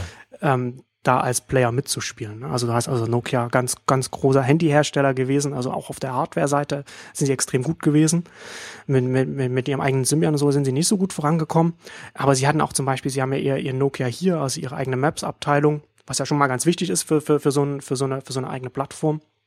Und Nokia selbst hat sich ja in der, in der Firmengeschichte ja auch schon mehrfach neu erfunden. Also die sind ja, mhm. ja schon äh, durchaus noch äh, auch eine interessante Firmengeschichte. Und die hätten, zum Beispiel, ich hatte letztens darüber nachgedacht, Nokia hätte eigentlich, was Nokia hätte machen sollen, wenn sie nicht den, den, den Windows-CEO bekommen, der gesagt hat, jetzt machen wir nur noch Windows Phone und, und aus die Maus. Wenn sie gesagt hätten, wir, wir forken Android und wir nehmen, wir nehmen die Android, die, die AOSP-Basis, genau. also das Open Source Projekt ja. und setzen da unser eigenes, unser eigenes äh, Betriebssystem drauf. Ne? Wir haben auch Nokia hier und dann haben wir unseren eigenen App Store und alle Android-Entwickler können ja da auch ganz leicht, können das ja relativ, relativ leicht portieren, so wie sie es auch so mit, ja. mit dem Kindle Fire machen können. Nokia hätte auch die, hat hat die Produktionsstätten, um, um, um selbst zu produzieren. Also sie sind dann auch nicht irgendwie jemand, der sagt, wir haben jetzt hier unser Betriebssystem und wir wollen jetzt jemanden, der für uns das produziert, so wie Amazon, und sind dann darauf angewiesen, zu irgendeinem Hersteller zu gehen, der nicht selbst ein Android-Gerät rausbringen will. Ne? Weil in, in mhm. den Android- Verträgen mit Google, wenn man da den Apps, den, den Play Store drin haben will und, und, und, und Google Maps drin haben will, muss man unterschreiben, dass man kein, dass man keine Geräte rausbringt mit einem geforkten Android. Also, dass man das nicht in seinem Portfolio hat. Man darf halt nur dann, ja. dann, dann das, das offizielle Android benutzen. Das kann man dann halt noch so ein bisschen modifizieren, so mit diesen Oberflächen, was HTC und Samsung macht, aber nicht darüber hinausgehend dann einen eigenen Fork rausbringen. So, Nokia hätte, hätte so einen Fork hätte es einfach versuchen können und sie wären da mit diesem Betriebssystem auf jeden Fall wär, würde, hätte es da mehr Apps gegeben als jetzt auf Windows Phone, also wär, weil, weil die Portierung halt einfach leichter gewesen wäre, also, kompatibel mit, mit dem klassischen Android und so ganz ehrlich, also katastrophaler als das mit, als mit Windows Phone hätte es nicht laufen können. Ja, ich meine, definitiv. Also ich glaube auch, dass, ähm, also würde dem definitiv zustimmen, dass irgendwie das total spannend geworden äh, wäre, wenn Nokia den Android Fork gemacht hätte. Und ähm, ich meine, sie haben ja auch äh, zumindest zu dem Zeitpunkt damals richtig, richtig gute Software-Leute gehabt, die irgendwie, also ich mir fällt der Name nicht ein, irgendwie Mibo oder sowas, äh, oder Mibo war glaube ich was anderes, aber sie hatten ja diese eigene Version, die auch auf diesem, äh, diesen letzten Nokia-Geräten noch irgendwie drauf lief und wo die Leute, also die Reviews irgendwie absolut begeistert waren von dem, wie das System selbst funktioniert. Ja, und wenn man das jetzt quasi ge genommen hätte, irgendwie die Leute, die Leute, die das gebaut haben, zusammen mit irgendwie einem, ähm, einem äh, Android äh, Fork, um das quasi in die Zukunft reinzutragen, plus irgendwie die großartigen Geräte, wo irgendwie überhaupt kein Zweifel daran besteht, dass Nokia tolle Smartphones bauen kann, ähm, was die Hardware angeht. Ähm, das wäre definitiv eine spannende Entwicklung gewesen. Aber ja, ich meine, also alles, was du sagst, ne, ähm, Microsoft hat die Strukturen, hat irgendwie die Power, äh, alles, was ihnen fehlt im Vergleich zu den anderen, ist eine langfristige Vision, die ihnen eine klare Roadmap vorgibt, die ihnen ganz klar irgendwie sagt, so da wollen wir hin. Ähm, also ich wäre ja, ich wäre ja dafür, dass äh, Microsoft äh, das Betriebssystem für die Singularität baut. Ähm, ich finde, das wäre mal so eine langfristige äh, Ansatz. Äh, ja, aber das macht aber, ja schon äh, Google. ja, stimmt, stimmt. Das ist richtig. Dann, vielleicht sollten Sie dann das äh, Betriebssystem für den Fall bauen, dass die Singularität nicht kommt. Äh, und auf der, okay. auf der, auf der Art, äh, auf die Art dann irgendwie auch, äh, also was ja irgendwie so ein bisschen mein Glaube ist, aber ähm, das auf die Art dann Google ausstechen. So. Ja. Ja. Ja, mal, ja, ja, ich bin, ich bin gespannt, was sie, was sie machen werden. Ich habe, also meine Hoffnungen sind ja nicht so hoch, wie gesagt. Ähm, Nein. Was, Nein. was also ich glaube, schade ist. Also ich glaube, wie gesagt, ich, ähm, also ich glaube, damit Microsoft eine spannende Zukunft habe, haben kann, muss das vom Aufsichtsrat ausgehen. Ja, dann, die müssen sagen, so, wir erfinden uns jetzt neu. Und zwar nicht nur irgendwie Marketing neu erfinden, sondern wirklich neu erfinden. Und wir rufen irgendwie die große Vision aus für die nächsten 20 Jahre und in diese Richtung gehen wir. Und dementsprechend geben wir irgendwie eine, unserem CEO alle Freiheiten, diese, diese, ähm, diese Richtung vor, äh, durchzupushen gegen alle Widerstände. Aber alles drunter, irgendwie einfach eine neue Person zu installieren, äh, wird einfach nicht reichen, um da wirklich auf Dauer irgendwie was voranzupushen. Ja, ich bin, ja, ja man, also man, man kann auf jeden Fall gespannt sein, was sie überhaupt machen werden. Ähm, also ja. wie gesagt, sie haben jetzt mit der, mit der Übernahme des, des Headset-Geschäfts von Nokia, da gehen sie ja jetzt auch stark in die vertikale Integration, wie das mit ihnen funktionieren wird, wird, wird man ja sehen. Also, also das ist ja auch ganz interessant, dass App, äh, äh Microsoft nicht nur von, von, der, von, von den Produktionsprozessen her sich so, so an Apple anlehnen, sondern auch organisatorisch, dass sie ja auch, die machen ja auch intern diese, diese große Umstrukturierung der Organisation hin von der divisionalen mhm. zu einer funktionalen Organisation, wie, wie es bei, bei Apple ist. Und ob das bei der Größenordnung des Unternehmens mit diesen, weiß gar nicht, wie viele hunderttausende Mitarbeiter Microsoft hat, wieder, ob das funktionieren wird, wird auch nochmal interessant. Ähm, das kann natürlich auch sein, dass es, dass es die Organisation selbst auf absehbare Zeit einfach auch lähmen wird. So eine Umstrukturierung ist Ja, natürlich auch ja, ja, so genau. etwas. Aber ähm, ja, ich bin äh, ja gespannt. Also nicht, nicht, nicht zu, nicht, nicht voller Hoffnung, aber auf jeden Fall gespannt, was da kommt. Weil Microsoft tatsächlich ein, ein spannendes Unternehmen jetzt ist, weil halt überhaupt auch nicht vorhersehbar ist, in welche Richtung Ja. sie sich entwickeln werden und wie erfolgreich sie damit sein werden. Also wie, ne, das ist, das ist halt so ein bisschen so, so, man, man weiß also, Google, okay, Google macht halt irgendwie alles. Apple macht da, es geht, geht halt so iOS äh, so ähm, weiter. Hm. Ähm, Mhm. aber, aber Microsoft ist halt so eine, ähm, also ich würde nicht sagen Wildcard, aber so ein bisschen in die Richtung geht es schon. Ähm, Ja, aber ich finde es ganz, ich bin halt auch gespannt, so Mo Mo- Mozilla macht ja auch mit Firefox OS, versuchen sie auch so ein, so ein, so ein mobiles Betriebssystem irgendwie so aufzubauen. Ich, ich Mhm. glaube nicht, dass das funktionieren wird. Ich finde, was ich jetzt noch, wenn man jetzt noch sagen würde, okay, was könnte denn jetzt auch im mobilen Sektor noch, noch passieren und, und vielleicht auch noch abseits von, von Android und iOS, dann finde ich mittlerweile auch sehr viel spannender als jetzt, also, als, vielleicht, also vielleicht sogar noch spannender als Windows, aber auf jeden Fall spannender als, als die anderen neben Android und, und iOS, ähm, was, was Canonical mit Ubuntu macht, also so Ubuntu Touch, Mhm. ne, was sie da, ich bin, weiß nicht, wie, was für einen großen Markt sie sich da sichern können, aber das finde ich durchaus auch nochmal, also ich beobachte das sehr, sehr genau, weil ich ähm, finde, dass das Ubuntu auf dem Desktop mittlerweile sehr gut geworden ist. Also es ist Mhm. das erste Linux, von dem ich sage, das ist, das, das kann ein Mainstream-Nutzer. Das kann man äh, getrost so am Hinsetzen und benutzen und, und noch eher als, ist noch eher erlernbar, also wenn man keine Vorkenntnisse hat, ist es noch eher erlernbar als, als jetzt ein, ein ein Windows, auf jeden Fall als ein, als ein Windows 8, das sehr, das ein Interface-Chaos ist. Aber da ja auch wieder so, wenn man jetzt gerade jetzt vor dem Hintergrund auch dieser, der, der, der ganzen Sperraffäre und der ganzen Überwachungsskandal auch nochmal schaut, Hm. finde ich, finde ich auch irgendwie interessant. So Ubuntu hat er ja letztes Jahr ja auch, oder Canonical hat ja letztes Jahr auch für, einen- für, einen- für einen großen Aufschrei in der, in der Community gesorgt, als sie mit diesen Ubuntu Lenses in der Desktop-Suche eine, eine, Werbefunktion mit implementiert haben. Ne? Also dass du dann halt, dass dann halt noch so, so, so Amazon-Ergebnisse noch angezeigt bekommst, obwohl du vielleicht auf dem Desktop, hm, keine Ahnung, einen Film gesucht hast oder, oder, oder Musikstück, das du auf, das du auf dem Rechner hast. Und dass sie da so versuchen, auch über Werbung Geld zu verdienen. Und, und ich erwähne das, weil wir jetzt halt jetzt auch jetzt gerade so die Firefox-Meldung gesehen haben, ne? dass Mozilla jetzt Mhm. ähm, angekündigt hat, dass sie in den in der New Tab-Ansicht, also wenn man einen neuen Tab aufmacht, äh, wo man, wo man dann, ich glaube, Favoriten bekommt man jetzt so angezeigt oder, oder, oder Seiten, die man oft aufruft. Oder kann man, kann man, glaube ich, auch einstellen. Ähm, weiß gar nicht, weiß gar nicht genau, was, was aktuell angezeigt wird in der, im Firefox-Tab. Ich gucke da nie so, ich gucke da nie so lange drauf auf die, auf das, auf den leeren Tab. Auf jeden Fall. Also ich glaube, standardmäßig, standardmäßig wird so eine äh, Suchseite angezeigt. Ah, stimmt, ne? genau, ja, Firefox-Ding in der Mitte und dann darunter kannst du suchen und unten sind nochmal die Hinweise auf die verschiedenen. das Firefox-Logo und, und, Genau. und der Google-Suchschlitz. Genau, und, und, Genau. und man muss ja auch mal dazu sagen, also Mozilla lebt ja auch zu einem sehr großen Teil davon, was, was, was, was Google ihnen, ihnen jährlich dafür bezahlt, dass, dass äh, die Google-Suche per Default drin ist. Ähm, Genau. Und jetzt haben sie angekündigt, da in dieser, äh, diesen, dieser New Tab-Ansicht auch Werbung anzuzeigen. Und das finde ich schon, das finde ich schon interessant. Ne? Wenn du halt sagst, okay, du willst dich vielleicht loslösen von, von dieser, von, von diesem ganzen Tracking, von der Überwachung, von, von, äh, von auch von, von großen Konzernen, was wird ja alles auch ganz oft vermischt, ob das jetzt gerechtfertigt ist oder nicht, sei mal dahingestellt. Und du sagst, okay, da gehe ich jetzt zu den, zu den Top äh, O- Open Source Anbietern. Ich mache mir Ubuntu, ich mache mir Ubuntu drauf und ich benutze Firefox. Und dann fangt, Mhm. dann fangen, jetzt fangen beide an, mir Werbung anzuzeigen. Ne?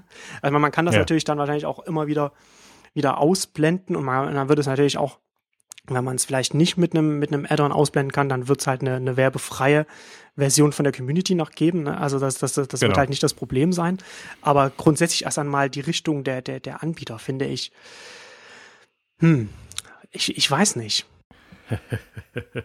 Ich finde das, ähm, also die Firefox-Meldung war für mich wirklich sehr äh, faszinierend, weil man da so ein bisschen auch in den Kontext äh, das Thema Werbung bei Mozilla so reingucken muss. Ne? Also die, ähm, dazu äh, ist das ist das halt ganz interessant, weil ähm, Mozilla vor einem Jahr circa angekündigt hat, äh, angekündigt hatte, dass sie ähm, anfangen würden, äh, so Third-Party-Cookies äh, automatisch zu blocken, was äh, zu einem riesen Aufschrei in der ganzen Online-Marketing-Industrie geführt hat. Ja, die, das ist für die natürlich für den Nutzer ja erst einmal sinnvoll. Für den Nutzer absolut sinnvoll. Ne? Ähm, also schön benutzerzentriert gedacht, auch von dem, wer die typischen Firefox-Nutzer sind die halt wirklich Wert auf Privatsphäre und so weiter legen. Äh, macht, macht total Sinn. War auch damals, glaube ich, in, dem, ihrem Privacy-Blog veröffentlicht worden als, als strategische Richtung. Die Werbeindustrie schreit natürlich massiv auf, ähm, weil das für sie ganz essentiell ist, um die Le Nutzer zu tracken, um irgendwie dementsprechend personalisierte Werbung ausspielen zu können und so weiter. Ähm, irgendwie der, äh, der, äh, der Cheflobbyist des IABs, das ist so die wichtigste Lobbyorganisation des, äh, On des Online-Marketing, der Online-Werbung, nannte das so the, the nuclear, the nuclear option, so, ne, so, also die, ähm, die der Nuklear-Strike äh, gegen die Werbeindustrie durch Mozilla. Ähm, das war so im letzten Frühjahr dann ist im äh, August was ganz Interessantes passiert, nämlich ähm, Darren Herman ist so ein äh, Veteran der Werbeindustrie, so äh, Madison Avenue äh, Urgestein, der ähm, vorher bei ähm, einer Media Group war und auch für digitale Medien zuständig war, irgendwie auch verschiedene Venture Funds geführt hat, die alle irgendwie, also ist so jemand, der irgendwie aus der Werbeindustrie kommt, sich in Silicon Valley ganz zu Hause fühlt, äh, also ein, äh, sag mal, ein Digitalwerber durch und durch, der wurde plötzlich von Mozilla eingestellt. Ähm, nämlich irgendwie als irgendwie derjenige, der neue Content äh, Services und so weiter irgendwie sich ausdenken sollte. Und der hat jetzt nämlich genau irgendwie auf dem Mozilla-Blog diese Ankündigung veröffentlicht. Und in sich ist diese Ankündigung erstmal relativ banal. Es geht tatsächlich genau um diese Kacheln, Webseitenkacheln, die aber tatsächlich, ähm, also es ist so wie, genauso wie man, wenn man Safari aufmacht und das kennt. Ne? Dann gibt es diese Kacheln und ähm, die füllen sich dann Stück für Stück mit äh, den Seiten, die man am häufigsten besucht. Ähm, und am Anfang sind die, äh, bei Safari sind am Anfang irgendwie ausgesuchte Seiten, New York Times, Yahoo und so weiter drauf, Sachen, die häufig verwendet werden. Ähm, und bei Mozilla sind die leer. Da gibt's quasi nur eine Seite, nämlich die irgendwie äh, Standardsuchseite und die sind leer. Und die wollen sie jetzt füllen ähm, mit, äh, mit irgendwie auch so verschiedenen ausgesuchten Seiten und ähm, halt mit gesponserten Seiten. So, und das ist so lange relevant, bis man selbst genug Seiten besucht hat, dass das, dass diese Karren selbstständig gefüllt werden. Erstmal irgendwie jetzt kein großes Ding, nette Möglichkeit, ein bisschen Geld dazu zu verdienen. Aber das Interessante ist halt die Art und Weise, wie dieses ganze, ähm, wie das Ganze irgendwie ähm, angekündigt und, äh, und propagiert wird, nämlich in so einer Sprache, die massiv nach Werbeindustrie klingt. Ne? Also wir wollen den Benutzer in die in den Mittelpunkt stellen. Ähm, das soll nämlich hier eine ganz personalisierte Sache sein. Und das sind genau diese typischen Talking Points, Typische die Online-Marketing. Hm. Genau, es sind so diese Talking Points, die die Online-Marketing äh, Lobby äh, und Organisation benutzen, um zu pushen, warum sie diese ganzen Tracking-Sachen und so weiter brauchen. Und das ist für mich halt das Krasse, dass ähm, jetzt mal böse gesagt, die Werbeindustrie nach dem irgendwie die letzten, letzten Frühjahr durch die Aktion von Mozilla enorm Schiss bekommen haben, es geschafft haben, einen von sich, äh, einen der ihren bei Mozilla zu installieren und der jetzt ganz Stück für Stück anfängt, dort die, der, sag mal, die Wahrnehmung zu ändern. Und ich bin sehr gespannt, wie sich das entwickeln wird, ähm, weil es natürlich irgendwie, ich habe es so ein bisschen verfolgt jetzt, die letzten Tage enorm viele ähm, enorm viel Feedback gibt, äh, oder also Feedback ist positiv ausgedrückt. ähm, hm. Und sie da irgendwie, also ich sehe auch gerade, ich bin nochmal auf den Artikel gegangen, er hat irgendwie ein Update dazu gemacht, um nochmal zu erklären, was genau ist das, worum geht's da und so weiter.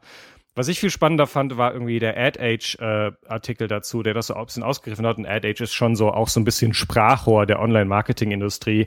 Die berichteten dann von so einer Konferenz, wo er irgendwie im Interview war und irgendwie schön gekuschelt hat mit der ganzen Werbeindustrie und meinte so, nein, ich habe keinerlei Nuklearbomben irgendwie dabei und wir werden uns alle ganz toll verstehen. Wir werden ganz viel tolles Zeug für euch machen. Ähm, und diese, diese Richtung, die macht mir irgendwie viel Sorge bei Mozilla. Ich verstehe total gut und auch äh, ähm, kann das auch nur unterstützen, irgendwie das Bedürfnis zu haben, sich ein bisschen von Google zu lösen, wenn irgendwie, ich glaube, das macht so 90, 95 Prozent der kompletten Einnahmen von Mozilla aus. Ähm, das ist eine extrem ungesunde Abhängigkeit. Ich bin nur nicht sicher, ob man als Mozilla mit all dem, wofür die Marke steht und was äh, der Grund ist, warum Leute Mozilla-Produkte benutzen, ob dann die, äh, die Online-Marketing-Industrie unbedingt so die richtige ist, mit der man sich äh, ja, dann irgendwie ins Bett legen möchte. Äh, und ich finde es natürlich extrem spannend, wie, was da irgendwie, also mich würde natürlich sehr interessieren, was da intern gelaufen ist, dass man bei Mozilla jemanden wie Darren Herman, der eine, eine relativ klare Agenda hat und einen klaren Background hat, wie man, also mit welcher Begründung man so jemanden einstellt und, und da reinholt. Ähm, sehr, also sehr, sehr gespannt, wie das weitergeht. Ja, also ich glaube ja, dass auch beim Mozilla, dass das so ähnlich ist wie, was ich so in der ersten Hälfte gesagt hatte, dass, dass Mozilla ja auch sieht, diesen, diesen, diesen Wechsel, wie das Internet äh, benutzt wird. Ähm, auf, auf diesen ganzen Ebenen, ne? Also wo sich jetzt halt auch, was ich sagte, sich Facebook, Google, Apple so, so, so neu erfunden haben. Und Mozilla wird sich in der, in, in dem Sektor ja auch neu erfinden müssen. Mhm. Ähm, also das versuchen sie ja mit dem US, ob das jetzt, ob das jetzt die richtige Richtung ist, äh, sei dahingestellt, aber das ist das, was sie, was sie machen und auch mit ihren mobilen äh, Firefox-Versionen. Dann, das Problem ist, dass sie, wie du, wie du jetzt gerade schon erwähnt hast, sie ja aktuell über 90 Prozent ihrer Einnahmen von Google kommen. Und für Google war es strategisch einfach sinnvoll, auf dem Desktop einen Browser wie Firefox zu unterstützen. Ne, wir, wir erinnern, oder die Älteren von uns werden sich erinnern, dass irgendwann mal alle Internet Explorer benutzt haben und davon wollte ja Google auch, auch Google wollte damit helfen, dass, dass, dass man darf, dass, dass diese Dominanz fällt, dass man davon wegkommt. Und Google hat ja mittlerweile dann auch nicht nur Firefox unterstützt, sondern auch seinen eigenen Browser Chrome rausgebracht und Chrome gepusht. Und Chrome ist mittlerweile auch sehr populär. Ähm, und und gehen ja mittlerweile so weit, dass sie da jetzt auch ihre ihre eigene äh, Rendering Engine äh, da selbst bauen, also nicht mehr ein WebKit, sondern da ein WebKit Fork jetzt vorantreiben. Und halt auch ihren eigenen Betriebssystemen im, im mobilen Sektor auch sehr erfolgreich sind da vorantreiben. Und wo ist da der, und ich glaube, dass man sich bei Mozilla fragt, wo, wo äh, finden wir da in der Strategie von, von dem Unternehmen noch statt, von dem wir 90 Prozent und über 90 Prozent unserer, unserer Einnahmen bekommen, mit denen wir unsere Kosten decken. Also Mozilla ist ja Non-Profit. Muss man vielleicht noch dazu sagen, falls, es, falls, falls, falls man das nicht weiß. Und das ist ja, und ich glaube, das ist dann die Überlegung, okay, es ist durchaus realistisch, dass Google irgendwann einmal sagt, okay, für uns ist das einfach hier strategisch nicht mehr so, so relevant, ähm, oder, oder sie vielleicht sagen, okay, wir, wir wollen halt hier noch die Default-Suche bleiben, aber uns ist nicht, uns ist das nicht mehr so viel wert, wie wir mal früher bezahlt haben. Also, oder, oder wie auch immer sich das entwickelt. Und ich glaube, dass Mozilla da einfach auch versucht, sich zu diversifizieren, was die Einnahmequellen angeht. Und das kann ich erstmal total nachvollziehen. Aber was du Absolut. jetzt, was du jetzt gesagt hast, dann aus dieser, aus dieser Grundanalyse heraus die Entscheidung zu treffen, wir als Mozilla, als Firefox-Anbieter, nehmen jetzt einfach noch mehr Werbekunden rein, weil Google ist ja letztendlich schon Werbekunde gewesen, indem sie halt die Implementierung der, also Default Google-Suche, äh, die Suche sind. Ähm, das passt halt, das passt, wie du, wie du schon gesagt hast, das passt nicht mit, mit, mit der, nicht, nicht mit dem zusammen, wofür Mozilla und Firefox steht und stehen will und wie es von den Nutzern wahrgenommen wird. Ja, also ich glaube, dass ähm, das wird ihnen jetzt äh, ordentlich um die Ohren fliegen. Äh, erst irgendwie relativ leise und dann, weil da, das ist der Grund, warum sie quasi was ihre Daseinsberechtigung heute ist, ja, weil, also ich benutze, ich wechsle gerade relativ viel zwischen Browsern hin und her und mache irgendwie unterschiedlich und Firefox ist aus meiner Wahrnehmung gerade einfach irgendwie der lang langsamste, irgendwie schwerfälligste Browser, bei dem die meisten äh, modernen Webanwendungen sich schwer tun und ähm, also es ist bestimmt nicht der Browser, den ich gerade benutze, weil er am besten funktioniert. Das heißt, für mich ist es immer noch, also ganz klar irgendwie, ich benutze Firefox, also eigentlich benutze ich Firefox, weil ich irgendwie das Ding, das Non-Profit unterstützen will und äh, weil irgendwie die, die Sicherheitssachen im Vordergrund stehen und weil es der einzige ist, der komplett Open Source ist. Ähm, und dann halt genau hinzugehen und genau diese Sachen nicht mehr zu machen. Ja, und, und wie gesagt, absolutes Verständnis. Ähm, ihr, ihr, ihr bekommt gerade irgendwie 90 Prozent eurer Einnahmen von dem, den irgendwie der Großteil eurer Nutzer als Feind sehen, ähm, dass man davon irgendwie loskommt, völliges Verständnis, aber dass man sich dafür den anderen Feind ins Bett holt, ähm, ich weiß nicht, wie nachhaltig das irgendwie als Strategie tatsächlich funktioniert. Ähm, deswegen, ich bin gespannt. Ich habe ich hab da leider auch keine Lösung. Irgendwie sagst so, ja, ihr macht doch einfach das und dann kommt das von alleine. Ähm, es kann natürlich auch immer so ein Austesten sein, aber leider habe ich tatsächlich gerade einfach das Gefühl, dass sich Mozilla hier so ein bisschen äh, aus dieser schwierigen Situation heraus so ein bisschen von der von der Werbeindustrie vorführen lässt. Ähm, ich hoffe, Sie können mir was anderes erzählen, äh, warum Sie diesen Menschen geholt haben, warum der irgendwie solche, äh, also in der Art, wie er das gemacht hat, solche Meldungen schreibt. Ähm, das ist genau, und es ist total spannend, die Tweets dazu zu sehen, weil die wenigsten sagen, oh, das ist, ähm, diese, diese Funktion an sich ist jetzt irgendwie total böse. Alle sagen irgendwie, die Sprache ist total äh, furchtbar und was passiert da? So, wieso darf dieser Mensch irgendwie da so Sachen ankündigen, die wir irgendwie dann auch komisch finden, in welche Richtung das geht? Und da hat, glaube ich, Mozilla ein paar Hausaufgaben zu machen. Ja, genau. Ja, also ich, ich, ich switche auch mal so den Browser hin und her. So, so wie du auch, auch um, um zu sehen, wo, wo sie stehen und, und, und Firefox ist auch, also ich benutze Firefox auch aus dem Desktop, weil es da auf, auf der SSD-Karte schnell, schnell läuft, weil es auch, ich, mhm. ich habe mal eine Zeit lang auch versucht, es auf dem MacBook zu benutzen und das, das geht einfach nicht. Da ist einfach nicht, ist einfach nicht, äh, nicht schnell genug und da bleibst du dann halt Zähneknirschen dann doch wieder bei, bei Chrome hängen. Mhm. Da kann man nichts ja. machen. Also ja, es, äh, das ist tatsächlich, das ist tatsächlich interessant. Ne? Also dass, dass, dass, dass er auch in seiner, in seiner, in seiner Corporate-Sprache dann das auch so an, ankündigt. Das ist natürlich alles äh, sehr, sehr eigenartig und nicht das, wie man, wie man Mozilla wahrnimmt. Dass Mozilla sich selbst auch so, so darstellt, ist auch, auch interessant, wie das, also was, was dann auch wieder Fragen aufwirft, wie, wie intern die, die Entscheidungsprozesse da aktuell aussehen. Ähm, ja, aber werden wir dann, werden wir äh, beobachten und dann auch uns auch wahrscheinlich demnächst wieder darüber aufregen oder beschweren, was, was sie dann machen werden. Gut, kommen wir heute dann jetzt ähm, zum Ende der Ausgabe. Ähm, danke dir, Johannes. War wieder spannend. Ja, vielen Dank. Und dann, Hat Spaß gemacht. Dann würde ich sagen, bis zum nächsten Mal. Tschüss. Bis bald. Ciao.